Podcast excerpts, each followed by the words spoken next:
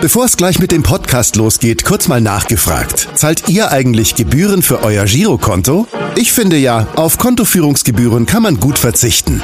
Deshalb wird dieser Podcast auch von der Sparda Bank Hamburg präsentiert. Dort gibt's nämlich das kostenlose Gehaltskonto für 0 Euro. Mein Tipp? Jetzt mit nur wenigen Klicks online oder in der Filiale zur Sparda Bank Hamburg wechseln und Gebühren sparen. Und nun geht's los mit dem Podcast. Präsentiert von der Sparda Bank Hamburg. HSV. Wir müssen reden. Der Abendblatt Podcast rund um den Hamburger Sportverein. Ja, moin, moin und herzlich willkommen zur 78. Ausgabe von HSV. Wir müssen reden. Mein Name ist Alexander Laux und in unserem netten kleinen Zoom-Studio begrüße ich heute meinen Kollegen Stefan Walter. Moin, Stefan. Moin, Alex. Und in der Leitung haben wir einen, ich möchte fast sagen, echten Weltenbummler. Die Liste seiner Vereine als Spieler und als Trainer ist ziemlich lang. Darüber werden wir noch äh, sprechen. Und da, darunter findet sich natürlich auch der HSV, sonst wäre Jörn nicht bei uns. Aber auch eine Trainerstation in Nord- und Südkorea. Und äh, bevor wir über sein bewegtes Fußballerleben sprechen wollen, erstmal ein herzliches Moin aus Hamburg an Jörn Andersen. Moin, moin. Ja, Jörn, es freut uns natürlich sehr, dass du dir die Zeit genommen hast heute für unseren Podcast. Ähm, vorab müssen wir vielleicht erst einmal klären, wo, wo bist du denn gerade? Du bist gar nicht in Norwegen, wie man vielleicht annehmen könnte. Nein, äh, seit ich aus äh, Korea zurückkam, letztes Jahr, äh, haben wir uns jetzt eine Wohnung in Regensburg gefunden und äh, vorübergehend äh, wollen wir hier bleiben, bis vielleicht ein neues Engagement wieder auftauchen wird. Ja, ja be bevor wir aber über Fußball reden wollen, Jörn, müssen wir einmal erstmal klären, warum wir hier überhaupt über Fußball sprechen und über nicht, äh, nicht über eine andere Sportart. Und äh, dazu hat jemand eine Frage, die du ziemlich gut kennst, würde ich behaupten. Hi Dad, Niklas hier, grüße dich. Ähm, meine Frage an dich wäre, du als Norweger, wie bist du zum Fußball gekommen, beziehungsweise was hat dich so zum Fußball getrieben, dass du das dann in der Jugend und später durchgezogen hast? Weil als Norweger oder beziehungsweise in Norwegen sind ja andere Sportarten viel populärer wie Langlauf oder Eishockey oder deine Mutter, also meine Oma Björk war ja auch Handballerin. Genau, warum hat sie dich zum Handball verschlagen? Das äh, ist eine Frage, die würde mich interessieren. Und ich habe mich gewundert, dass ich dir die noch nie gestellt hatte. Ja, viel Spaß noch und äh, schöne Grüße, liebe Grüße wünschen dir äh, Lücke, Nathan, Nicole und ich. Grüße, tschüss. Ja, Jörn, die erste kleine Überraschung, mit der du wahrscheinlich nicht gerechnet hast. Ja, das war schon die Überraschung von meinem Sohn Niklas. Äh, ja, so die Frage, äh, warum ich so Fußball gekommen ist in Norwegen, war folgendes. Äh, es war eigentlich ganz einfach, weil ich von Anfang an äh, in einer Sportfamilie aufgewachsen bin. Mein Vater war Fußballer, meine Mutter war Handballer. Meine Mutter war eine, eine, eine Starhandballerin, die hat 150 Länderspiele gehabt von Norwegen, die war viel unterwegs. Und ich war auch äh, sehr sportinteressiert, sportbegeistert. Und in Norwegen, äh, in diesen Zeiten, wo ich aufgewachsen bin, war viel Schnee. Nicht so wie jetzt, jetzt ist gar kein Schnee fast. Mhm. Aber damals war viel Schnee, wir mussten die ganze Zeit äh, Langlauf gehen, Skifahren gehen und so weiter. Aber das hat mich gelangweilt. Und äh, ich wollte lieber Fußball spielen. Und äh, die paar Monate im Sommer, wo wir Fußball spielen konnten äh, im Garten, die habe ich ausgenutzt. Und äh, dass Norwegen auch äh, sehr äh, interessiert in englischen Fußball war. Äh, englischer Fußball war am Wochenende immer in norwegische Fans zu sehen, habe ich mich äh, sehr schnell für Fußball interessiert und äh, hat selber im Garten trainiert, hat selber am Gar Garagentor geschossen und versucht mich äh, einfach äh, so gut wie möglich äh, als Fußballer zu vorbereiten und dann mit, äh, mit sechs, sieben Jahren in einen Verein gegangen in Norwegen. Musstest du dich da auch gegen deine Mutter so ein bisschen durchsetzen? Hat sie noch bis zuletzt darum gekämpft, dass du vielleicht doch äh, dich mehr für den Handball interessierst? Äh, nein, äh, es ist so, dass ich nicht nur Fußball gespielt habe. Ich war, auch, äh, ich habe auch äh, nebenbei dann äh, Wintersport gemacht, wie Langlaufen, Skispringen, Skifahren, äh, Eishockey und so weiter. Und nebenbei in Leichtathletik und Handball gemacht. So, ich war sehr fleißig und habe viele Sportarten gemacht. Aber Handball haben wir nicht so ge gerissen. Ich habe gerne Handball angeschaut, aber selber Handball gespielt äh, war nicht mein Ding. Äh, Fußball hat mich äh, viel besser gefallen. Aber Skispringen muss ich nochmal einhaken. Äh, wie weit bist du denn da gesprungen? Das äh, klingt ungewöhnlich. Ja, es war eine Jugend. Wir haben so kleine Chancen gehabt in Norwegen, so 30, 40 Meter Chancen. Ja, das war so für, für Kinder. Ich war, glaube ich, sieben, acht, neun Jahre alt. Aber in Norwegen hast du alle Wintersportarten rausprobiert oder getestet, auch in der Schule. Oh. Aber manchmal bin ich auf der, wir sagt, auf die Fresse gefallen und da haben mir nicht so Spaß gemacht. Wir haben ja gerade deinen Sohn Niklas gehört. Ähm, er spielt ja selber auch Fußball und äh, wir haben uns mal bei Wikipedia über ihn schlau gemacht. Und wenn das alles so stimmt, was da drin steht, dann fing er ja als Junior auch beim HSV an und hat dann äh, zuletzt noch bis 2018 in der Oberliga bei der Spielvereinigung Welbert gespielt. Ähm, hat dann sogar während seiner Karriere ein Bundesligaspiel geschafft. Äh, das war für uns in der Vorbereitung noch recht überraschend äh, mit, mit Werder Bremen gegen Eintracht Frankfurt. Ähm, erstmal, stimmt das alles so? Und, und die Anschlussfrage direkt, ähm, warum hat es nicht zu mehr als einem Bundesligaspiel gereicht? Ja, erstmal äh, zu Beginn äh, ist es so, dass der Niklas äh, immer mit uns als äh, kleine Junge oder kleine Kind da mitgezogen war. Wir haben einige äh, Vereinswechsel und äh, Umzüge gemacht und der ist in Frankfurt geboren ist äh, da bei Eintracht Frankfurt sein erstes Training gemacht. Da kam er weinend nach Hause, wollte nicht mehr. Da war er, glaube ich, drei oder vier Jahre alt. Und dann haben wir umgezogen äh, nach Hamburg, kann ich mich erinnern. Und dann ist, äh, ist wollte er wieder im Fußballtraining und hat äh, bei HSV äh, diese Bambini-Trainings gemacht und äh, hat sie besser gefallen. Und in jener Station, wo wir dann äh, war, in Dresden, und so weiter, hat er, haben wir ihn in, in den Verein dann gemeldet und äh, hat fast so viele Vereinswechsel wie ich äh, gehabt hat, äh, total. Aber und immerhin scheint er auch ziemlich begabt gewesen zu sein. Ne? Also er hat es bis in die Bundesliga geschafft. Also ja, äh, er hat Schritt für Schritt gemacht. Äh, speziell, wo wir äh, zurück nach Deutschland kamen, äh, nach der Zeit in der Schweiz äh, bin ich Trainer in Oberhausen gewesen, zweite Bundesliga. Und er ist in die, in die Akademie von Schalke gekommen. Und da hat er diesen Schritt gemacht. Da ist er ist eine gleiche Alter wie, wie, wie Hövedes, wie Manuel Neuer, wie Daniel Latza. Das war die B-Jugend oder die U16 bei Schalke. Da hat er äh, in Schalke mit die gespielt. Äh, der Schritt in die A-Jugend war schwierig. Da hat Schalke gesagt, ja, es wird schwierig für dich in der A-Jugend. Äh, und dann hat sie sich entschieden für äh, Rot-Weiß Essen. Da hat eine Anfrage von Rot-Weiß Essen gemacht. Und das war der richtige Schritt, weil da wurde der gefördert und äh, konnte in der ersten Mannschaft in der zweiten Bundesliga spielen. Und dadurch ist er in, auch in der U20-Nationalmannschaft gekommen. Und dadurch wieder hatte, das, äh, hatte die das Angebot von Weide Bremen bekommen, äh, von Klaus Allofs. Mhm. Aber Warum nur, reicht es dann nicht zu mehr? Ähm, am Ende stand ja dann ein Bundesligaspiel in, in seiner Vita. Ja, da musst du selber fragen, aber es war so, dass äh, da Bremen kam, da glaube ich, war er 19 Jahre und 18 Jahre. Und es war ein bisschen früh. Äh, beide Bremen damals war in der Spitze der Bundesliga. Thomas Schaaf war Trainer. Äh, es war sehr, äh, ein sehr hohes Niveau. Äh, er hat äh, das erste Jahr, weiß ich, hat er äh, fleißig mittrainiert. Er war ständig auf der Bank, aber als linke Verteidiger oder linke Innenverteidiger wurde er nicht so oft eingewechselt. Aber die Historie war so, dass wir äh, damals, äh, wo er bei Bremen war, ich Trainer in Offenbach äh, in Hessen bei Frankfurt und äh, Weide Bremen sollte in Frankfurt spielen. Ähm, ein Bundesligaspiel. Und wir saßen auf der Tribüne, gerade hinter der Werder Bremen Bank. Äh, die Commerzbank Arena war proppenvoll. Und äh, in der Halbzeit äh, drehte Thomas Schaaf sich um und sieht mich und winkt mich zu. Und in der ja. zweiten Halbzeit hatte tatsächlich der Niklas äh, da eingewechselt. Und ich habe ihn nachher angerufen und gesagt, ja, er hat extra ihn äh, eingewechselt, weil er mich auf der Tribüne gesehen hat. War schön nett von Thomas. Also am Ende bist du schuld, dass es nicht zu mehr gereicht hat. Du hättest einfach nur häufiger ins Stadion gehen müssen und dann.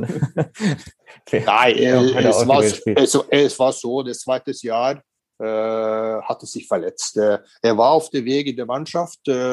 Äh, äh Naldo hat sich verletzt. Äh, äh, glaube, der Österreicher hat sich verletzt. Und er äh, war auf Weg in die Mannschaft, aber da hat er sich auch verletzt. Der hat Schambeiner-Syndrom bekommen. Und damals war Schambeiner-Syndrom für viele Spieler in. Und äh, durch diese Schambeiner-Syndrom ist er lange ausgefallen und konnte die Kurve nicht mehr bekommen. Und äh, nach einem Jahr äh, mit Verletzungen hatte dann, äh, glaube ich, Weide Bremen verlassen. Hm. Ja, lass uns mal ein bisschen auf den aktuellen Fußball zu sprechen kommen. Äh, wie sieht so ein Wochenende bei dir aus? Vergangenes Wochenende, guckst du dir rauf und runter alles an, international, vor allem Deutschland, wo du jetzt in Deutschland bist, oder wie muss man sich das vorstellen?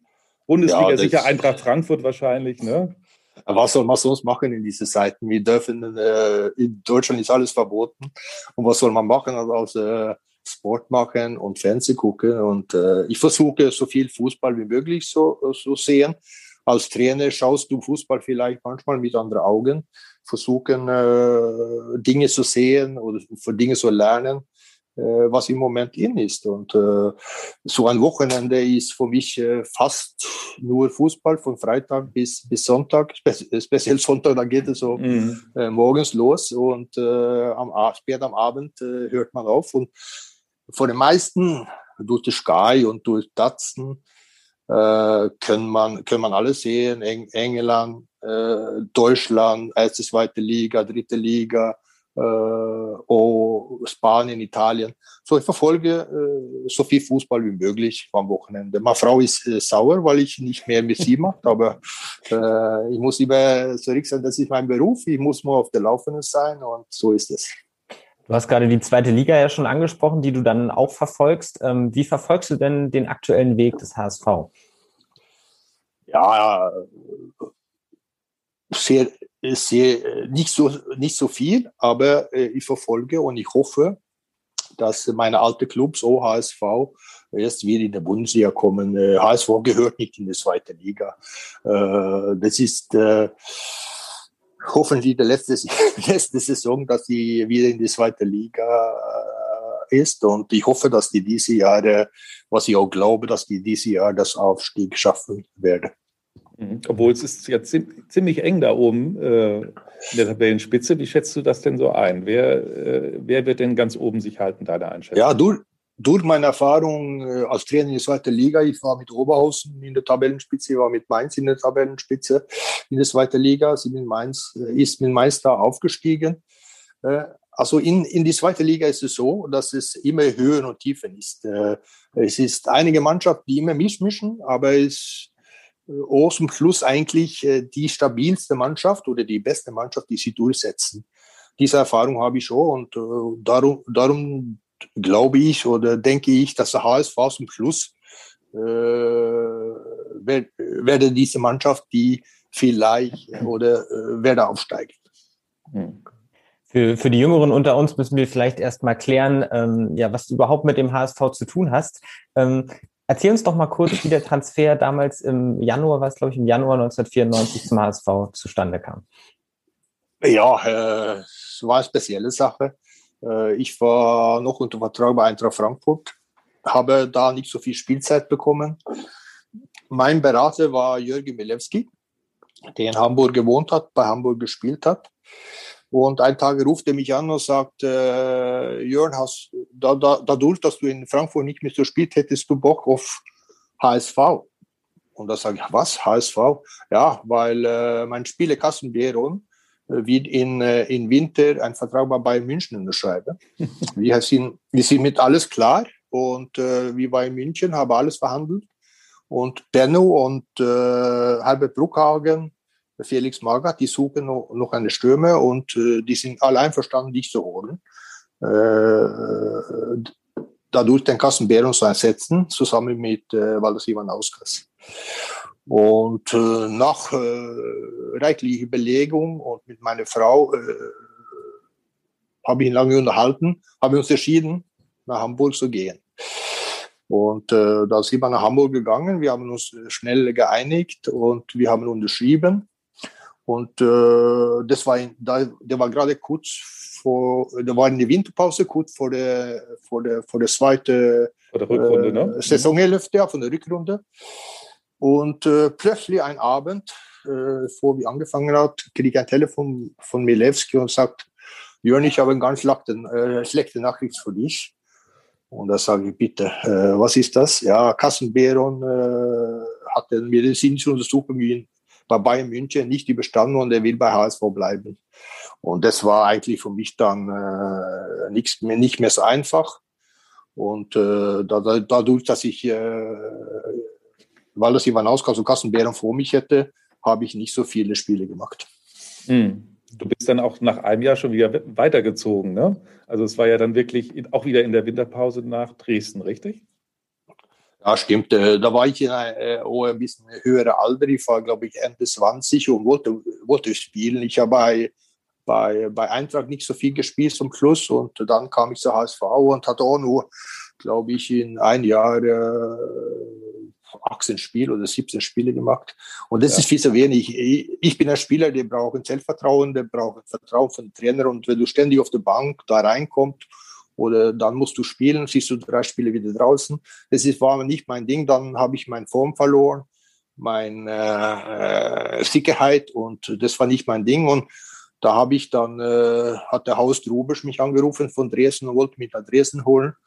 Und das habe ich da dann danach gemacht. Zu deiner Zeit hier beim HSV hat auch ein ehemaliger Mitspieler von dir eine Frage. Hallo Jörn, hier ist Carsten Kober, dein ehemaliger Mit- und Gegenspieler, für den du am 23.04.1994 eingewechselt wurdest und dadurch dein einziges HSV-Tor erzielen konntest. Ich habe eine Frage, was ist dir ansonsten noch in positiver Erinnerung über die HSV-Zeit 1994 bei dir hängen geblieben? Das würde mich interessieren. Danke, ciao, ciao. Ja, äh, Carsten Kuber. Ja, genau, das war sehr nett. Carsten Kobe war ja eine beinharte Abwehrspieler. Ich habe viel mit ihm zu tun gehabt, wo ich bei äh, Nürnberg, Frankfurt und Düsseldorf gespielt habe. Und äh, ja, äh, Master auf Grätsche, um das nochmal kurz reinzuwerfen. Ne? Genau, genau, genau, genau. Aber zu, äh, zurück zu seiner Frage. Äh, da ich aus Norwegen kam, hatte ich ja eigentlich ein, eine Verbindung zu HSV, weil HSV in Norden liegt. Du hast HSV als, als Mannschaft gekannt, äh, durch, durch die Erfolge in Europa, durch die starke Phase in den 70er Jahren äh, mit Kevin Keegan, äh, mit Holz Robert und so weiter, mit Felix Magath, dann der Europapokalsieg und so weiter. Wie kannte HSV? So, HSV war eigentlich für mich eine, eine, eine, eine äh, gute Mannschaft.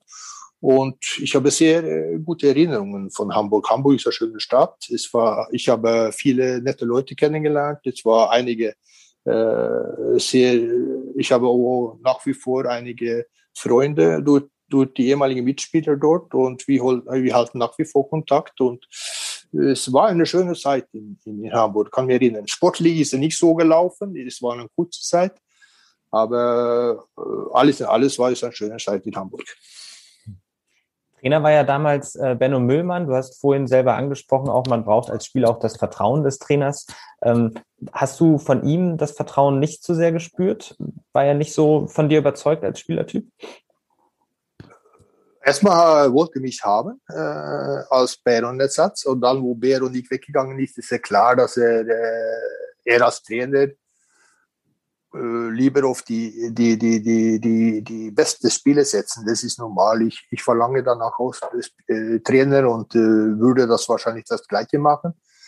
Aber trotzdem äh, äh, habe ich schon in Anfang das Vertrauen gespürt. Aber gut, ich habe auch nicht die Leistung gebracht, was er erwartet habe. Ich habe nicht die Tore geschossen, was er erwartet habe. Und das ist so ein Grund, dass er nicht so viel auf mich gesetzt zum Schluss. Du hast ja damals noch im alten Volksparkstadion gespielt, ne? Ich meine, wenn man sich das heute vorstellt, da waren ja nur, ich weiß nicht, häufig auch 10.000 Zuschauer oder sogar noch weniger, ist ja eigentlich unvorstellbar, ne? wenn man an die Zeit zurückdenkt äh, und äh, an die heutigen, sich die heutigen, heutigen Stadien anschaut. Ähm, ja, das ist ja eigentlich die Veränderung, kommt einem ja irgendwie aus einem anderen Jahrhundert, ist ja auch ein anderes Jahrhundert gewesen, aber kommt einem ja schon Ewigkeiten hier vor. Ne? Bestimmt, aber ich kann mich immer erinnern, Stadion war nicht so schlecht. Es war eine große, schöne Stadion, aber es war immer kalt. Äh, wenn der Wind kam von Norden, hat es sich richtig reingezogen über, über die Nordkurve und hat sich ins Stadion reingezogen. Also es war immer kalt in, in, im Stadion, speziell dann in Herbst, Wintermonate. Also in Hamburg sind deine positiven Erinnerungen, äh, begrenzen sich etwas auf die Stadt. Äh, sportlich gesehen war ja deine ähm, deutlich erfolgreichere Zeit bei Eintracht Frankfurt von äh, 1988 bis 94, äh, unterbrochen durch ein Jahr bei Fortuna Düsseldorf. Ähm, das war schon so deine, deine Hochphase, ne? so ähm, im Höhepunkt deiner sportlichen Laufbahn. Ja, genau. Diese, diese Jahre 89, 90 bei Eintracht Frankfurt, Frankfurt, wo wir in die UEFA Cup äh, kam mit, äh, mit Eintracht und da, da, dadurch ich äh, Torschüsskönig geworden ist mit einer sehr starken Mannschaft. Das war Als erster meine, ausländischer Spieler in der Bundesliga, ne, muss man kurz dazu mhm. sagen. Ne? Das war sehr erfolgreich und das war äh, meine, meine beste Saison. Aber dadurch, dass ich danach äh, das nicht geklappt hat, was, was wir vorhätten, wir hätten Anfragen aus Italien. Italien war damals äh, der beste Liga in der Welt. Da hat Matthäus, Breme, Klinsmann, Briegel und so weiter alle gespielt und äh, da könntest du richtig viel Geld verdienen.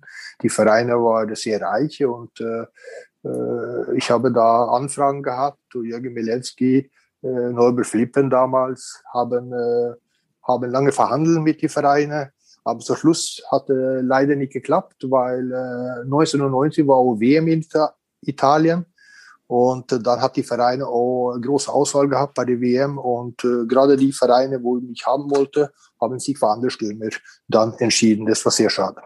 Mhm.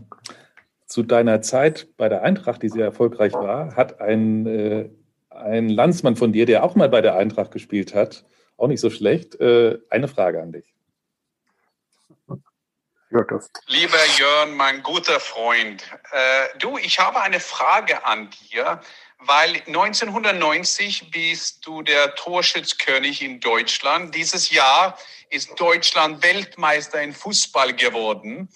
Für mich war das eine von den größten Leistungen, das je ein Norweger in Sport gemacht haben. Torschützkönig in der Bundesliga in dem Jahr, wo also Deutschland Weltmeister sind. Und dann frage ich dir, bist du der Meinung, dass vielleicht hast du nicht genug Ehre bekommen in Norwegen über diese fantastische Leistung? Weil für mich eine, eine hervorragende Leistung äh, du warst super auf diesen Zeitpunkt in deiner Karriere.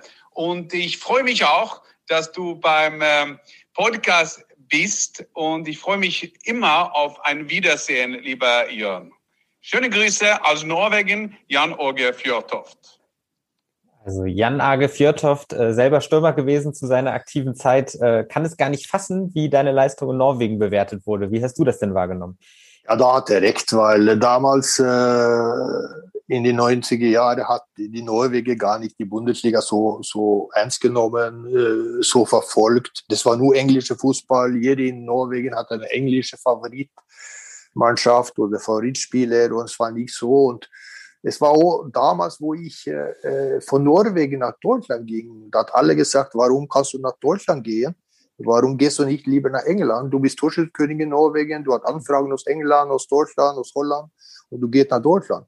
Aber ich wollte nach Deutschland gehen und äh, das habe ich nachher nicht, auch nicht bedauert. Äh, es war eine schöne Zeit in Deutschland. Aber die Norweger, die, die hat erst, ja, so mal sagen, 20 Jahre später sich äh, vor die Bundesliga interessiert. Jetzt oder seit den letzten fünf, sechs Jahren äh, verfolgen ja die Bundesliga. Und gerade jetzt, wo Haaland da sind und andere Spieler auch, äh, verfolgen die, die Bundesliga genau wie die verfolgen die englische Liga.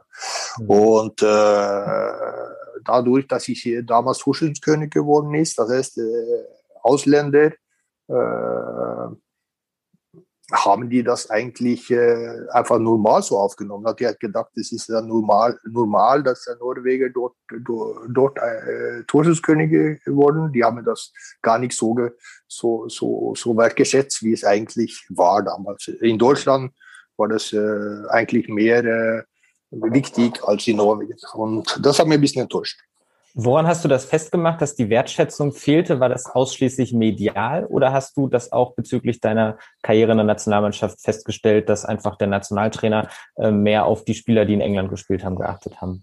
Hat? Nein, das war nicht so. Ich habe auch National, zu dieser Zeit habe ich auch bei der Nationalmannschaft gespielt und äh, aber gut, die norwegische Nationalmannschaft war damals nicht so stark. Okay, wir haben äh, wir haben uns äh, zu meiner Zeit für keine EM oder WM qualifiziert. Äh, aber wir haben trotzdem einige gute Spiele gemacht. Wir haben in Italien, in Italien geschlagen, kurz nach der WM. 83. Wir haben äh, Argentinien in Oslo geschlagen mit Maradona äh, vor der Weltmeisterschaft, wo die gewonnen hat äh, und so weiter. Wir haben schon einige Siege gehabt. Äh, wir haben auch gute Spiele gehabt, Einzelspiele mit Brazet, Giske, mit Mio, einige, die in Bundesliga spielt, einige, die in der Premier League gespielt, mit Haarreiter und so weiter. Und äh, ich, ich denke, äh, komm zurück zu der Frage, ich habe ein bisschen die Frage verloren. Aber ich denke, dass, äh, dass die Norweger einfach äh, mehr auf die englische äh, Liga sich fokussiert hat und nicht die deutsche. Sag mal kurz, weil du Haaland erwähnt hast, wird der sehr gehypt jetzt in deiner Heimat? Äh, wie, wie muss man sich das vorstellen? Und wie siehst du ja, seinen Weg? Wo, wo ja. geht er hin? Das ist ja eine Rakete.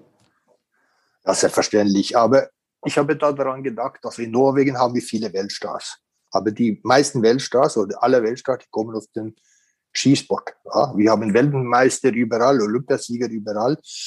Aber äh, nach Handball, plötzlich sind, war man Handball-Weltmeister, ja, was keiner auch gedacht hat. Aber Fußball war, äh, ist noch nicht äh, viel passiert. Wir haben auch gute Spiele gehabt und so weiter. Aber jetzt kam, äh, kommt Haaland und äh, äh, plötzlich wird er vielleicht einer von den besten Spielern der Welt. Er ist im Moment noch jung, aber er ist sehr stark und kann in Zukunft einer von den besten Spieler äh, in der Welt werden äh, auf seine Position, weil er hat alles und wenn er verletzungsfrei wird, wenn er weiter so so arbeitet mit sich selbst, dann äh, glaube ich, der kann äh, einer von den Besten werden. Hm, wir wollen von Haaland wieder zurück zu dir kommen. Ähm, mit Eintracht Frankfurt wärst du ja beinahe Meister geworden. Das war 1992. Doch dann habt ihr am letzten Spieltag in Rostock verloren mit 1 zu 2. Ähm, warum warst du damals, das war ja für die meisten überraschend, gar nicht im Kader? Ja, das hat mich auch überrascht. Es war eine äh, merkwürdige Story. Ähm, das zweite letzte Spiel äh, in Frankfurt gegen Werder Bremen äh, haben wir äh, unentschieden gespielt. Wir lagen äh, 3-1 zurück äh, zur Halbzeit. Dann hat äh, Stepanovic mich in der zweiten Halbzeit eingewechselt. Ich habe, glaube ich, ein Vorlage gemacht oder das äh, Tor, Tor schon 3-3 gemacht in Frankfurt. Und dadurch, dieses Unentschieden, äh, hatten wir eine Möglichkeit, Meister zu werden mit einem Sieg oder ein Unentschieden in Rostock letztes Spiel. Und äh, dadurch, dass ich dann in, äh, in der letzten Spiel in, in, in Frankfurt äh, so erfolgreich gespielt hat, hat der Steppi auch ganze Woche auf mich gesetzt. Und äh, in die taktische Variation im Training habe ich immer gespielt und äh, ich war 100% sicher, dass ich diese letzte Spiel gegen Rostock äh, spielen äh, sollte. Und äh, ich war, war in guter Verfassung, gute Stimmung ganze Woche. Aber Spieltag äh, oder in der Nacht vor dem Spieltag hatte sich wahrscheinlich wieder etwas anderes überlegt. Das war damals typisch Steffi, der hat immer noch auf neue Ideen gekommen, kurz davor oder kurz danach. Und äh, äh, wo wir dann die Mannschaftssitzung hatte vor dem Spiel, stand ich gar nicht in die Mannschaft. Und Steffi, es war so, der hat nur die elf, äh, die, die spielen sollte auf der Tafel und die andere hatte äh, gar nicht aufgeschrieben. Und gerade in Rostock hatte er auch, glaube ich, 25 Spieler dabei gehabt, äh, weil äh, das war das letzte Spiel. Wir konnten Meister werden, alle sollten mitfeiern. Aber Axel konnte nur in der Kader und äh, der hat nicht gesagt, wer in der Kader war. Und äh, wo ich da ins Stadion kam, ich bin in die Kabine gegangen, kam der Säubert zu mir und sagte, Jörn, du bist gar nicht mal auf der Bank. Und äh, habe gesagt, wieso denn? Äh, ich dachte, ich sollte spielen und es ist gar nicht dafür gemacht. Nein, Steppi hat sich vor jemand anderen entschieden und dann musste akzeptieren. Ja, ich habe das Bruch schnell genommen, ich habe das akzeptiert, aber es war sehr traurig. Und so wie das dann alles ausgegangen ist, dass wir nicht das Spiel gewonnen hat, dass wir verloren hat und die meist, äh, nicht Meister geworden ist, war in, äh, alles in alles sehr traurig. Mhm. Ihr hattet ja auch eine Riesenmannschaft damals, ne? Auch, ja, genau. Also mit, mit Möller, mit Bein, Stein und wer da alles mitgespielt hat. Jeboa, Jeboa. Jeboa natürlich, ja, ja, äh, der auch in Hamburg eine gewisse Rolle dann, äh, es kommt ja auch immer wieder der HSV so ins Spiel, merkst du? Also irgendwie gibt es immer Bezugspunkte äh, auch dazu. Ja. Du bist dann, äh, später bist du dann ähm, aber noch, dann nochmal in die Schweiz gewechselt. Äh, Zürich und Lugano. Ähm, ist da dann schon der Gedanke bei dir auch gereift, dass du mal äh, Trainer werden möchtest? Ja, genau. Das war so, äh, wo ich nach Zürich kam. Äh, der Trainer war Ramondo Ponte.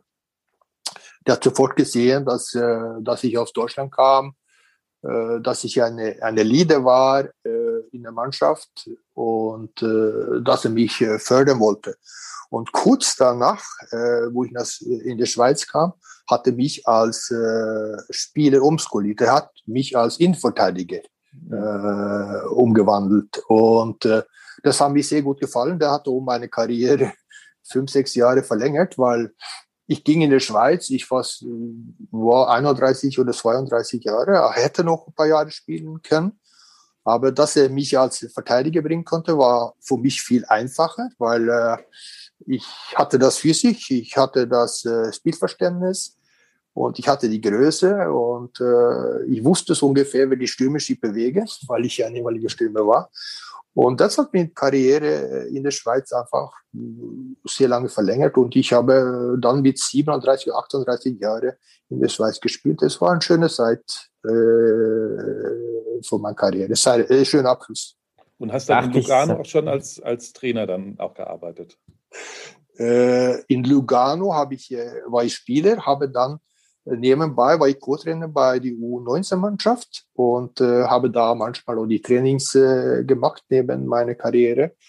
Und erst, wo ich nach äh, Locarno gewechselt habe, in die zweite Liga in der Schweiz, da war ich 38, 37, 38, da war ich äh, spielende, spielende Co-Trainer zusammen mit äh, einem Spieler, der, wo ich äh, in äh, Lugano zusammen gespielt hat. Und da war eigentlich der, der, der, der Anfang von meiner Trainerkarriere.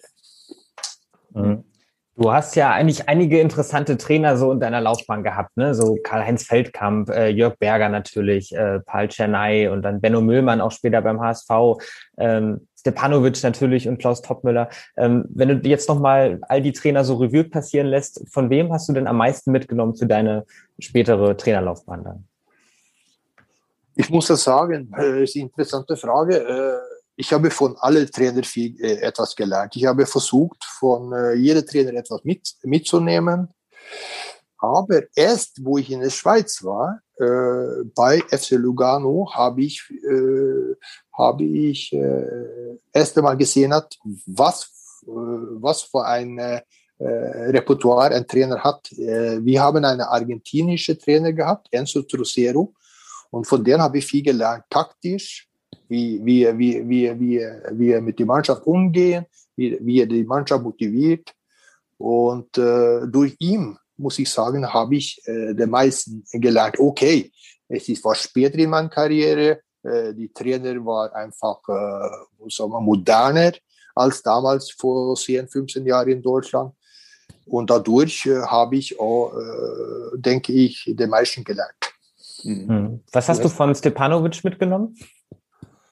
Oh ja, äh, äh, Steppi war sehr locker. Der war äh, einer von den Trainern in, Deutschland, die mit Pressen versucht zu spielen. Ja, drauf, drauf, drauf. Die hat nur 19 äh, Minuten im Training nur drauf, drauf, drauf gerufen, dass wir immer drauf gehen sollten, dass wir immer pressen sollten.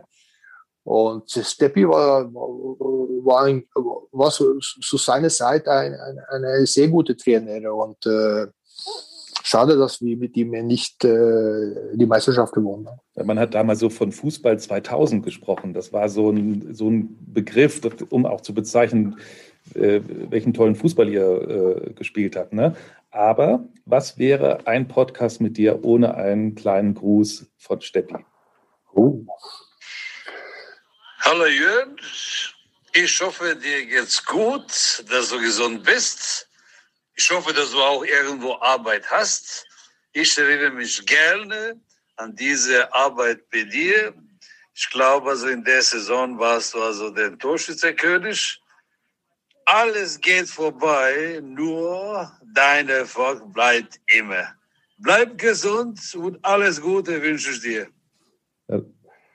Dein Erfolg bleibt immer. Ähm, ich liebe ja die Stimme von Steffi. Klingt immer ein bisschen so, als ob er schon ein paar Slivovitz getrunken hätte. Ne? Aber das war, ich habe also ich habe die vormittags bekommen, also war alles gut. Aber ja. legendär, wie er spricht, einfach, ne? Toll. Ja, ich habe mich daran gewöhnt an sein, seine Stimme und seine seine Dialekt, ist ja klar. Aber es war ganz toll. Ich habe, ich bin, wo ich in Düsseldorf war, nach Frankfurt, dies eine Jahr, äh, war ich auch nicht so glücklich. Und äh, Eintracht äh, war auch nicht so glücklich, wo ich die verlassen habe nach Düsseldorf. So, so äh, Steppi war der, der mich äh, damals äh, zurückgeholt hat nach Frankfurt. Und da bin ich sehr dankbar. Der hat mich zurückgeholt und äh, ich habe in Düsseldorf eigentlich eine ganz schlechte Phase gehabt. Und wie erstes Spiel mit der Eintracht in, in München äh, gegen äh, klar, äh, mit der sehr starken Bayern München in München Olympiastadion ausverkauft. Äh, man hatte mich äh, sofort reingeschmissen in diese Starttruppe mit Möller, Beinstein, äh, Jeboa, Binz und so weiter. Und äh, was ist passiert? Ich habe zwei Tore geschossen und wir haben dort 3-3 ge gespielt und danach war ein Riesenfeier auf der Oktoberfest ja gerade erzählt, ähm, was du alles von den unterschiedlichen Trainertypen mitgenommen hast, die dich trainiert haben in deiner Laufbahn. Wie würdest du dich selber beschreiben? Was bist du denn jetzt eigentlich für ein Trainertyp? Äh, ich bin ein moderner Trainertyp. Äh, ich war immer ein Trainertyp, der gerne offensiv äh, spielen möchte. Ich bin, war immer ein Trainertyp, der, der einen schnellen Fußball sehen wollte, eine, eine, eine Fußball äh, nach vorne. Äh, ich habe gerne, äh, wie Jürgen Klopp, free, free, free verteidigt. Ich habe gerne gespielt mit einer hohen Abwehr, äh, eine Mannschaft, die hoch steht und die Gegenpressing spielt.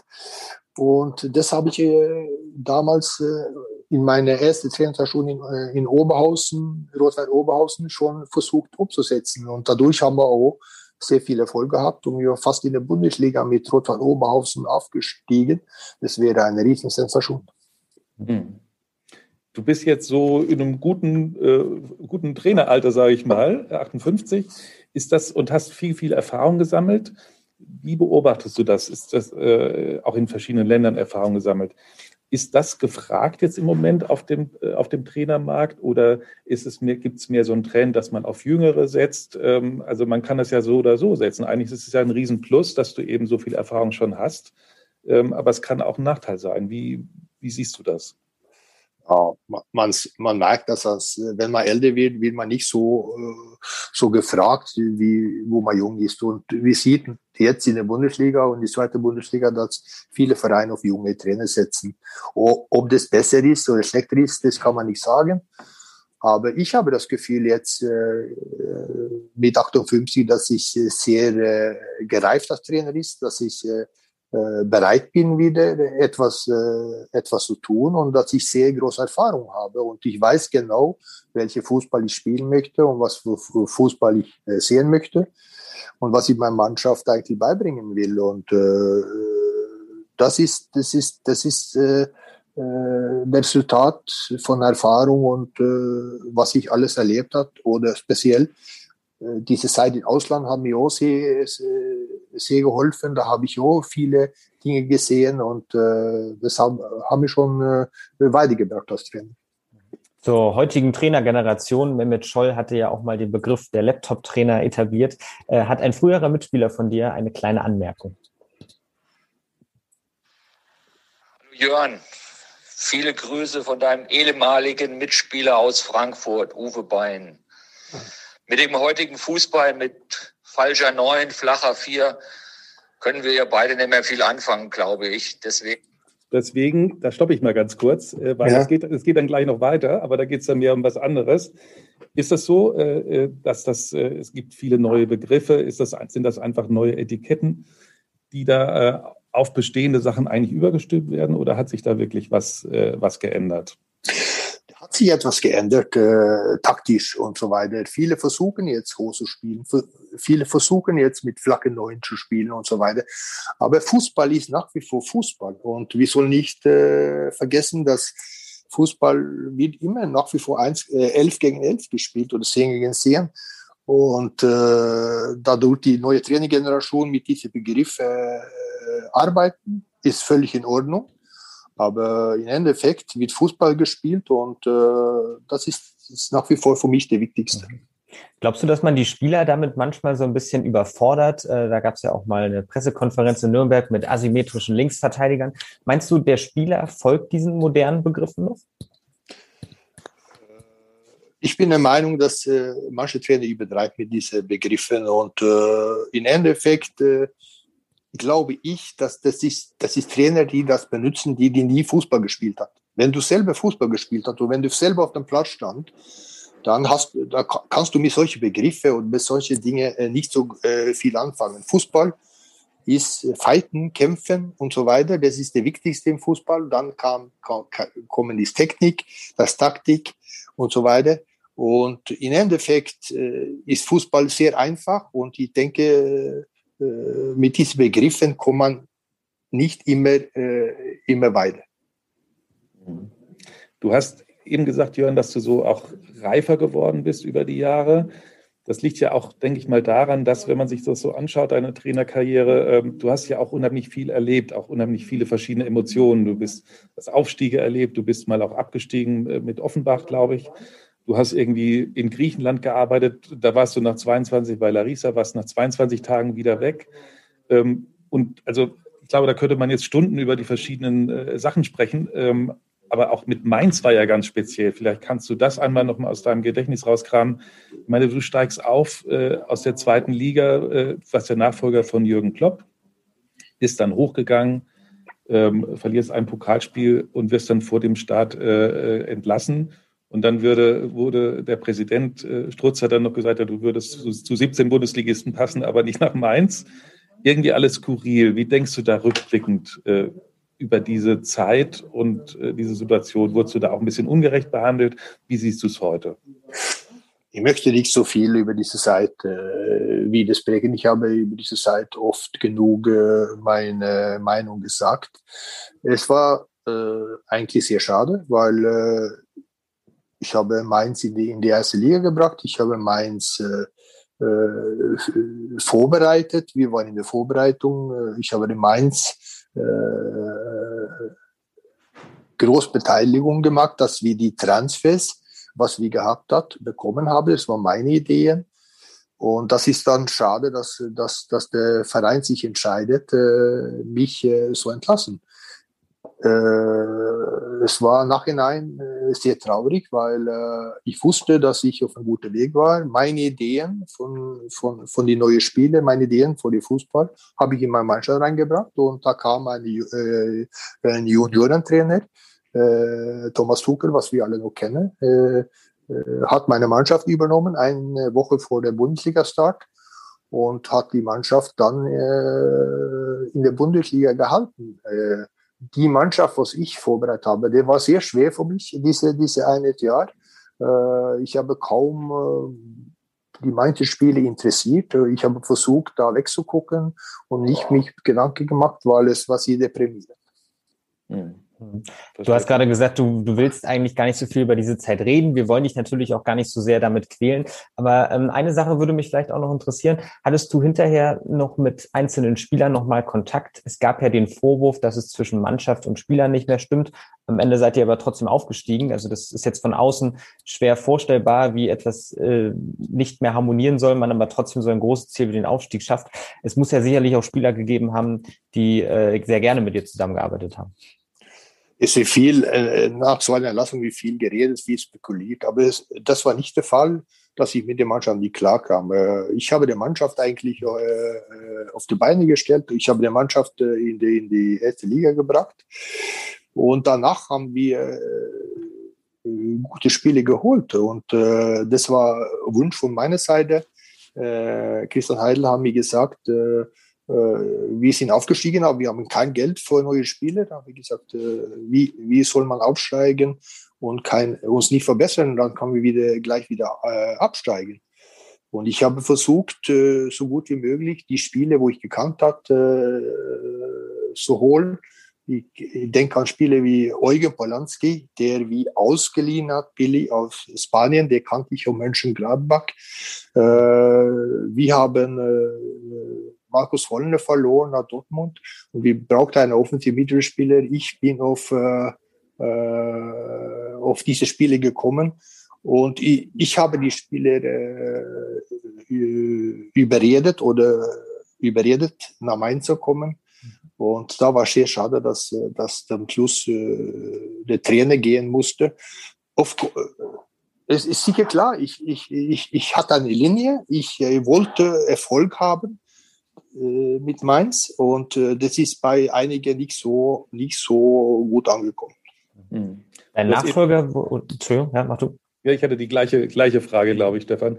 Äh, Tuchel kam, kam dann, hattest du eben angesprochen, hattest du damals eigentlich auch äh, viel Kontakt vor zu ihm? Also konnte man schon sehen, dass es ein Trainertalent ist?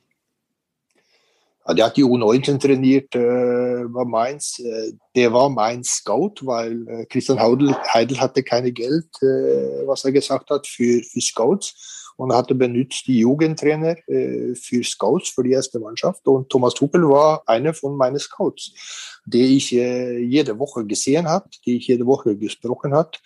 Und Mainz ist ein kleiner Club und äh, der erste Mannschaft, die Junioren und äh, die trainieren alle in der Stadion und alle da sie sich äh, in der gleichen Trakt um. So, das ist so, dass, dass alle alles sehen ziemlich oft und äh, hinter der Stadion war eine Kneipe, wo wir alle uns jeden Tag getroffen haben.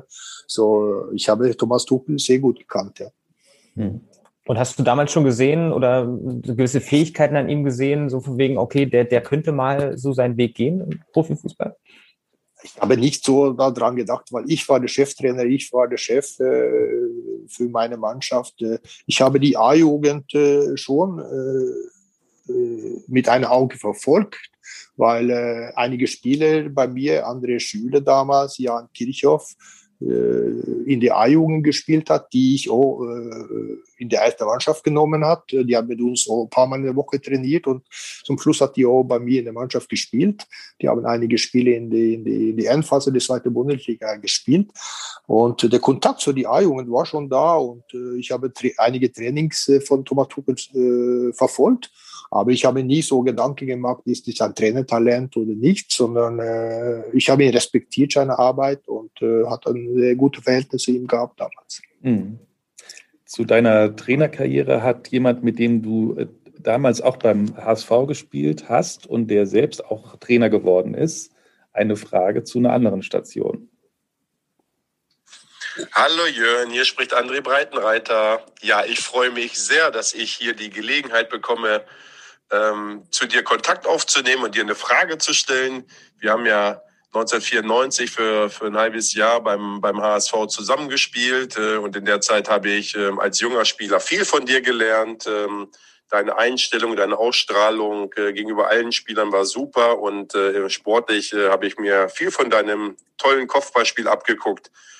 Dann bist du erfolgreicher Trainer geworden und ähm, da geht auch meine Frage hin ähm, zu deinem Engagement in Nordkorea, ne, das ich ja für sehr mutig äh, halte.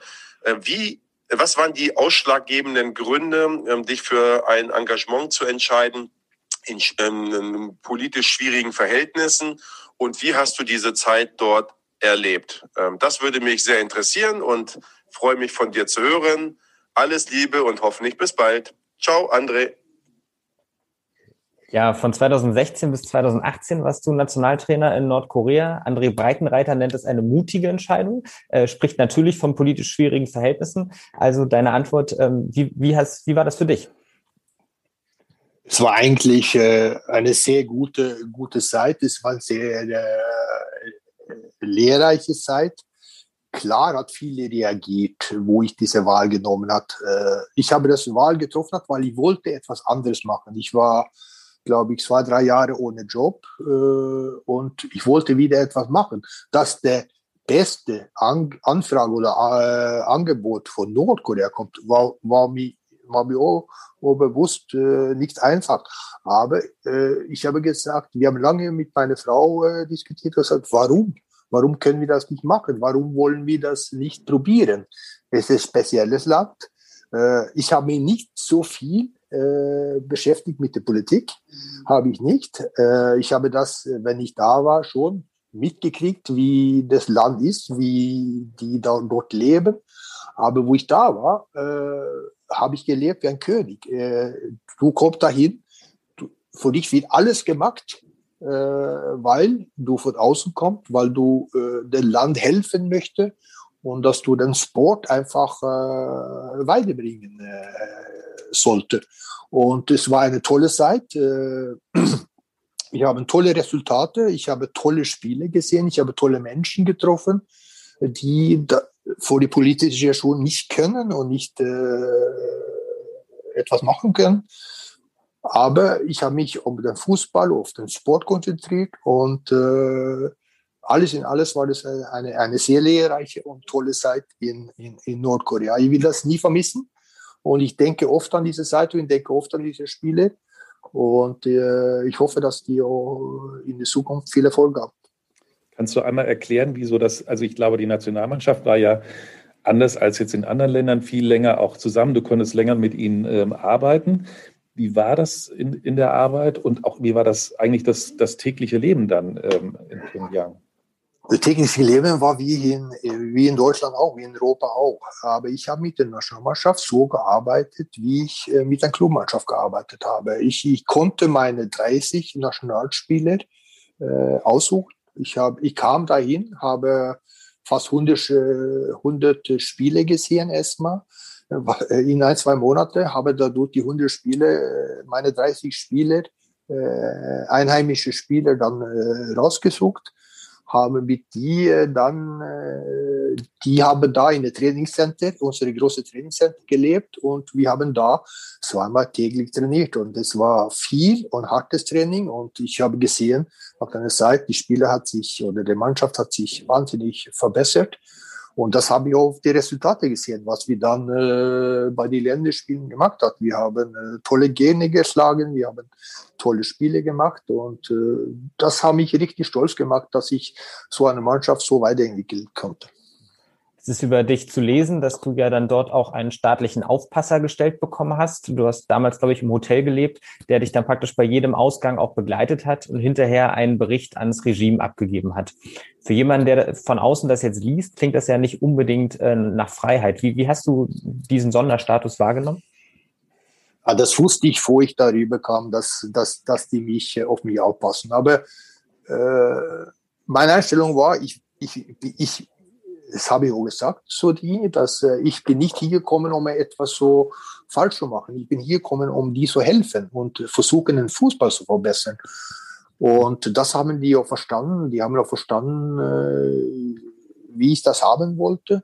Äh, diese Aufpasser, äh, klar, in Anfang hatte, hatte, hatte ziemlich äh, sich bemüht, auf mich aufzupassen, auf mich alles recht zu machen. Das war nicht nur ein Aufpasser, es war so eine der ähm, mich mit, mit, mit alles geholfen habe. Wenn ich etwas brauchte, einkaufen, wenn ich etwas äh, wollte vor dem Fußball und so weiter.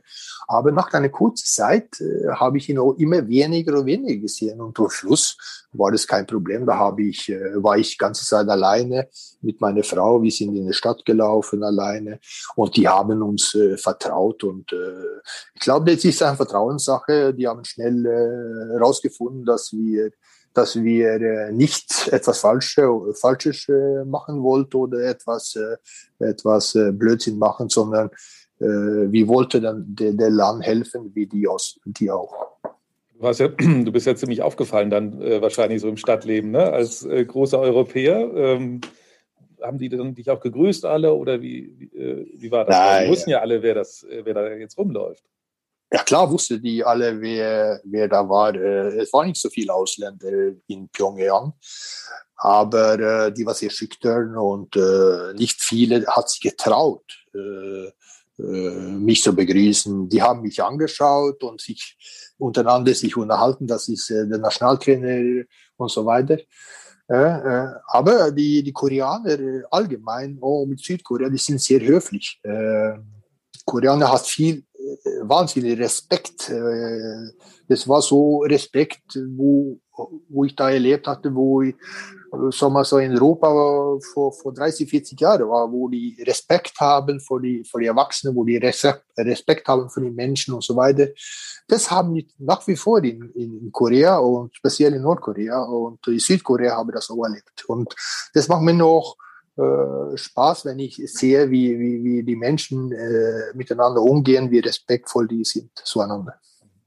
Du hast gerade ja auch gesagt, dass du natürlich dich auch mit deiner Familie darüber verständigt hast, mit deiner Frau natürlich insbesondere. Kann man das machen? Können wir das zusammen auch als Familie durchstehen?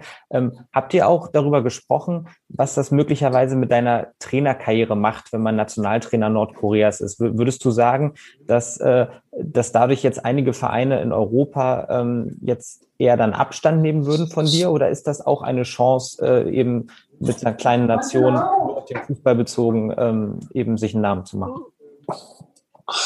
Äh, was ich jedenfalls weiß, ist, dass ich einen großen Name äh, mich gemacht hat in Asien. Das weiß ich, weil ich ständig da äh, Kontakte bekommt oder Anfragen bekommt äh, von Möglichkeiten in Asien als, als, als Engagement.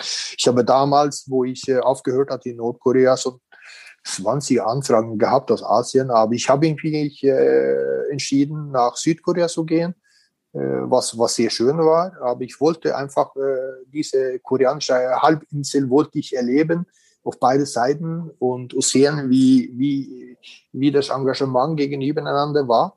Und wo ich in Südkorea war, äh, das war unglaublich, wie die Leute mich gefragt hat und unbedingt wissen wollte, wie, wie, wie es war in Nordkorea. Und ich musste diese, diese Story äh, tausendmal äh, äh, wieder erzählen, wie es war und wie die Leute da leben und so weiter, weil die wissen, die wissen nicht voneinander. Mhm. Also ist es so, bist äh, richtiger Asien-Fan das, äh, geworden, das, das hört man aus deinen Worten. Ist es also auch eine Option, dass du äh, auch mal wieder dort einen Verein übernimmst, so wie in Südkorea dann auch der Fall gewesen nach deinem Engagement in Nordkorea? Ja, ich bin ein Asien-Fan und speziell Länder, so wie, wie Südkorea, so wie Japan, äh, Australien. Das ist, ist tolle Fußballländer, das ist tolle Menschen und äh, diese, diese, diese Lebensqualität in Asien ist auch toll, äh, speziell in die großen Städte wie Seoul, wie, wie Tokio und so weiter. Und äh, wenn da da kommen schon Anfragen ab und zu, aber das hat bis jetzt nicht so gepasst. Aber wenn da gute Anfragen kommen, dann bin ich nicht abgeneigt, da wieder hinzugehen. Verfolgst du die internationalen Spiele denn auch? Ähm, jetzt steht ja die Länderspielpause an und die WM-Qualifikation. Norwegen selber ist ja auch im Einsatz. Ähm, ja, schaust du die Länderspiele auch an? Auf jeden Fall. äh, Und ich verfolge auch nach wie vor, wie die Nationalmannschaften in Asien spielen. Und speziell auch hier in Europa. Jetzt äh, verfolge ich ja Deutschland und speziell auch Norwegen. Norwegen haben, jetzt einen neuen Nationaltrainer, den Ståle Solbakken, aber jetzt. Und äh, ich bin jetzt gespannt, wie, die, wie der, äh, wie das äh, Gott in Norwegen äh, jetzt äh, äh, ge gehandelt und äh, soll die norwegische Nationalmannschaft zur WM führen in 2022. Und wir, wir sehen, was, was, was passiert. Jan, diese, diese Länderspielreisen aufgrund der Pandemie stehen die natürlich ein bisschen im, im Fokus der, der Kritik auch. Ähm, auch von den Vereinen äh, wird das zum Beispiel zum Teil kritisch beäugt. Wie stehst du dazu? Entschuldigung, die Frage. Sollte man, sollte man, sollte man jetzt Reise, passen solche Länderspielreisen in Okay. diese Zeit, in diese Pandemiezeit? Ja, äh, meine Meinung dazu ist, äh, ich finde das nicht äh, glücklich, dass mir, dass mir so viel reisen. Aber bis jetzt äh, erlauben die, dass äh, verschiedene Sportarten reisen darf. Das geht, äh, geht bei allen, um das Handball, Ski, äh, Skifahren oder, oder Skispringen oder alle, die, die erlauben, dass Sport äh, gemacht wird oder, oder betrieben wird. Und jetzt kommen die, die Länderspiele, die alle Spiele muss durch den Welt reisen. Äh, ist schwer zu vorstellen, aber mir gefällt es auch nicht so gut, aber ich glaube schon, dass äh, diese Personen, die das machen, ziemlich äh, gut äh, geschützt sind. Die sind gut, sind getestet und die passen schon, schon gut auf. Ich glaube, Corona wird in andere Ecken äh, verbreitet als in der Sport. Mhm. Beim HSV sind jetzt ja insgesamt vier Nationalspieler unterwegs. Ähm, zwei Spieler mit Wagnermann und Ambrosius reisen zu 21, äh, zur 21 Europameisterschaft. Ähm, die findet auch noch in zwei unterschiedlichen Ländern statt. Das ist ja eigentlich in diesen Zeiten dann noch absurder, indem in Slowenien und in Ungarn gespielt wird. Ungarn übrigens kratzt an der 600er-Inzidenz. Mhm. Ähm, gleichzeitig sind, ist Klaus Jasula mit Albanien noch unterwegs und Amadou Onana reist erstmals zur belgischen U21-Nationalmannschaft. Wenn du dich jetzt als in die, in die Rolle der Vereinstrainer hineinversetzt, ähm, wie fändest du das, wenn man dir sagt, okay, wir müssen jetzt hier Nationalspieler abstellen und äh, die Inzidenzwerte sind dort viermal so hoch wie in Deutschland? Ähm, ja, wie, was denkst du, wie, wie so ein Vereinstrainer dann auch solche Länderspiele? wäre das als Vereinstrainer von HSV nicht glücklich, dass meine, meine Spieler dann äh, wegreisen muss. Aber die Regel ist leider so, wenn du Clubtrainer bist, dass du nicht so viel zu sagen hast, dass die Verbände einfach direkte haben auf die Spiele. Ja, wir können tricksen, wir können manchmal sagen, ja, die sind verletzt, die, die fühlen sich nicht wohl und so weiter. Aber die Spieler haben auch ein Recht, äh, die möchten auch Nationalmannschaft spielen und die möchten auch äh, die Chancen nützen, vor seinem Land zu spielen. Aber als, als, als, als Clubtrainer bist du eigentlich, hast du einfach die Hände gebunden. Du kann kannst sehr wenig machen. Hm. Lass uns mal noch einen kurzen Blick werfen auf Deutschland. Äh, die spielen jetzt gegen Island. Ähm, ich weiß nicht, wie Norweger und Isländer so zusammenstehen oder so. Ähm, auf jeden Fall sind die auch sehr, sehr erfolgreich äh, oder waren erfolgreicher eigentlich. Verfolgst du ein bisschen näher, äh, die Nationalmannschaft? Äh, ja, eigentlich schon, äh, weil Island war nie so eigentlich so ein Gegner für die Norweger. Die war immer äh, unter Norwegen. Aber plötzlich haben die eine, eine riesen äh, äh Entwicklung gemacht. Die haben äh, riesen Resultate gemacht. Die haben eine super Mannschaft gehabt und äh, dadurch sind, sind die sehr interessant für uns Norweger auch gewesen. Und äh, wo ich dann äh, jetzt im Herbst äh, ein Telefonat bekam, dass ich vielleicht, dass ich, dass die, äh, dass die neue Nationalcoach äh, gesucht hat und dass mein Name auf die Liste stand, habe ich mich sehr äh, für die Isländer interessiert und habe versucht, äh, mich äh, zu informieren über diese Spiele und diese, diese Land. Dass die eine andere Trainer jetzt äh, ausgesucht hat, äh, tut mir ein bisschen leid. Aber es wäre schon eine interessante Sache für mich, äh, Nationalmannschaft, äh, den Island zu trainieren. Wie, wie konkret war das mit, mit Island, das Engagement? Du hast dich schon richtig darauf vorbereitet, also du hast schon darauf gesetzt, so ein bisschen, ne, dass das. Ja, es ist immer so, wenn du, wenn du als äh, Trainer oder Nationaltrainer für eine, einen Verein oder ein Land äh, in Verbindung gebracht wird, musst du dich informieren über dieses Land. Und es war eine es war, war so, dass ich denke, ich war auf der Shortlist und äh, ich habe eine kurze Gespräch gehabt mit die und äh, habe gehofft, dass es äh, klappen konnte, aber die aus, haben sich für eine interne Lösung äh, sich entschieden und äh, ja, das muss ich auch rentieren. Wo wir gerade bei Bundestrainern sind oder Nationaltrainern sind, äh, sag doch mal deine Meinung zu, zu Jogi Löw, äh, der nun seinen Abschied angekündigt hat. Kann das ein Vorteil sein, ähm, dass Sie jetzt befragt sind, wir wollen jetzt für den Coach nochmal was reißen? Ähm, oder geht es in die Hose? Oder wie schätzt du die Nationalmannschaft überhaupt im Moment ein, die deutsche? Ja, äh, so die Nationalmannschaft zuerst. Ich denke, Deutschland hat immer äh, genug gute Spieler, um eine gute Mannschaft zu machen. Und äh, äh jetzt glaube ich, diese EM wird sehr spannend. Äh, äh, es wird äh, sicher nicht einfach. Äh, wir haben nach dem Spanien-Spiel ein bisschen Selbstvertrauen verloren. Ja, es war kein gutes Spiel, aber wenn eine Meisterschaft kommt, da sind die Deutschen immer da, habe ich das Gefühl. Und äh, Jogi Löw hat so viel Erfahrung. Er weiß, was er zu tun hat. Er weiß, wie er die Mannschaft äh, vorbereiten soll.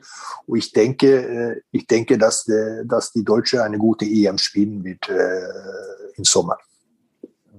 Ähm, du denkst, dass Deutschland eine gute EM spielt. Dein Heimatland Norwegen wird ja gar nicht an der EM dabei sein, trotz äh, Erling Haaland. Und obwohl sie jetzt an der WM-Qualifikation schon teilnehmen in, diese, in, der, in dieser Woche, ist ja noch gar nicht klar, ob sie überhaupt an der WM teilnehmen werden, sollten sie sich qualifizieren. Äh, es gibt äh, in deiner Heimat äh, ja ein bisschen Aufruhr, weil die WM in Katar stattfindet. Ähm, und es gibt eine Initiative, die vom Fußballverband auch ausgeht, wenn mich nicht alles täuscht, die einen Boykott fordert der Nationalmannschaft. Und über den wird jetzt ja im Sommer dann auch oder soll im Sommer entschieden werden. Wie siehst du diese Diskussion oder wie nimmst du sie auch in deiner Heimat wahr, sollte Norwegen an der WM in Katar teilnehmen? Erstmal äh, hoffe ich, wenn Norwegen sich vor der WM qualifizieren, dass sie teilnehmen. Und äh, ich finde das wie Obis merkwürdig, dass so ein kleines Land wie Norwegen äh die WM boykottieren wird. Äh, das ist nicht alle. Es ist ein kleiner Teil, die das äh, versuchen durchzuführen. Und äh, so wie ich das jetzt ein bisschen verstanden habe, äh, wollen nicht jeder an diesem Boykott teilnehmen. Und äh, äh, Ståle Solbakken hat auch sehr äh, gut äh, dadurch äh, geantwortet, dass es sich nicht so viel um diese politische Seite oder die, diese Seite sich kümmern, sondern über die sportliche Seite. Und da hat er auch völlig recht. Und äh, es ist ganz sicher, dass wenn Norwegen sich hoffentlich vor die WM qualifizieren, dass die Norweger auch teilnehmen soll und äh, nicht alleine versuchen, äh, durch diese äh, Boykott etwas kaputt zu machen. Mhm. Norwegen ist in einer Gruppe mit den Niederlanden, Türkei, Lettland, Montenegro und Gibraltar.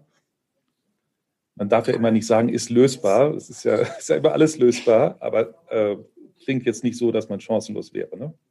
Nein, Norwegen hat jetzt eine sehr talentierte Mannschaft mit Haaland, mit Ödegaard und so weiter. Und äh, wenn der, wenn der Solbakken Ståle äh, eine, eine gute Rahmen um diese Spiele bauen kann und äh, Haaland richtig einsetzen, was die, was der, der, der ehemalige Trainer nicht so gemacht hat, äh, dann denke ich, dass Norwegen in Zukunft eine, eine, eine sehr starke Mannschaft äh, bekommen kann und äh, äh bei einigen Meisterschaften wieder teilnehmen, so wie früher.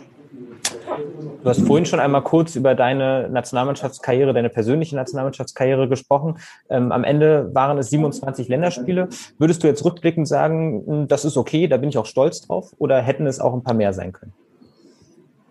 Europa mehr sein können. Aber ich habe mich äh, 1993, wo die Eintracht Frankfurt zu mir kam und gefragt hat, äh, möchtest du die deutsche Pass annehmen? Wir haben die Möglichkeit, dass du den deutschen Pass annehmen kannst, äh, um nicht die Ausländerquote bei der Eintracht zu belasten, weil wir hatten damals sehr viele gute Ausländer. Äh, habe ich mich nach lange Überlegen äh, mich entschieden, das zu machen und habe dann ab 93 äh, nicht mehr die Möglichkeit, vor die norwegische Nationalmannschaft mehr zu spielen. Und äh, nachhinein habe ich ein bisschen, bisschen wehgetan, weil dann, äh, wir haben uns, glaube ich, äh, 94 vor die WM-Meisterschaft qualifiziert in Amerika. Und äh, das war eine WM ohne Jörn Andersen. Oh, ja. Ja, wir sind äh, fast am Ende. Ich muss dir natürlich noch, bin dir noch schuldig, die Auflösung von, von Uwe Bein, den wir vorhin schon mal kurz gehört haben. Ich hatte ja. gestoppt und ich spiele dir einfach nochmal das ganze Ding vor, ähm, äh, damit du nochmal im Thema bist. Hallo Jörn, viele Grüße von deinem ehemaligen Mitspieler aus Frankfurt, Uwe Bein. Mit dem heutigen Fußball mit falscher Neun, flacher Vier können wir ja beide nicht mehr viel anfangen, glaube ich. Deswegen meine Frage zum Golfen. Was macht dein Handicap und wann kann ich dich mal herausfordern? Vielleicht können wir Alex mitspielen lassen, damit er seine Revanche gegen mich bekommt. Viele Grüße, Uwe. Ja, oh, das, das war ja klar, dass er das äh, erwähnen würde. Muss ich ganz kurz auflösen. Wir haben mal bei einem Benefizturnier für, für die Uwe Seeler Stiftung äh, teilgenommen. Und Uwe Bein hat mir mit seiner gnadenlosen Technik natürlich keine Chance gelassen. Ähm, aber so, jetzt übergebe ich an dich. Äh, wie steht es um dein Golfspiel? Selbstverständlich können, können, können, können wir wieder sofort zusammenspielen. Aber in diese schweren Zeiten ist er nicht, im Moment nicht so, so, so einfach. Obwohl die Golfplätze diese Woche aufgemacht habe. Und ich habe auch eine Runde gespielt. Aber ich stand meist noch für Driving Range. Aber Golf ist mein Hobby und äh, Golf ist eine, eine Sportart, wo, wo du nebenbei sehr äh, gut betreiben kann, der hält dich fit und äh, es macht Spaß und du triffst dadurch auch sehr viele, viele, viele nette Leute. Das Ende des Podcasts ist gerade schon eingeläutet worden. Äh, ganz am Ende stellen wir allerdings immer ein und dieselbe Frage und die stellen wir natürlich auch dir und die lautet, wann steigt der HSV auf? Diese Saison. Ich hoffe und glaube, dass sie diese Saison aufsteigen. Äh, meine Tipps jetzt, äh, acht oder neun Spieltage vor Schluss, ist, dass HSV wie Nummer eins und Bochum wie Nummer zwei. Ich gönne auch Bochum den Aufstieg. Und ich glaube, dass so Vereine wie Greuther Fürth und Kiel nicht diese Puste haben, bis zum Schluss äh, ganz vorne zu sein. Super. Schönes Schlusswort. Jörn, vielen lieben Dank. Hat richtig viel Spaß gemacht, äh, dir zuzuhören, auch mit den verschiedenen Stationen, mit den verschiedenen Themen. Und ähm, wir melden uns nächste Woche dann wieder äh, mit einer neuen Folge von HSV. Wir müssen reden vor dem Spiel bei Hannover 96. Äh, und ähm, wir können jetzt schon einen spannenden Gast äh, versprechen. Bis dahin lasst es euch gut gehen, bleibt gesund und ihr wisst ja, in Hamburg sagt man Tschüss, das heißt bei uns auf Wiederhören. Weitere Podcasts vom Hamburger Abendblatt finden Sie auf abendblatt.de slash podcast.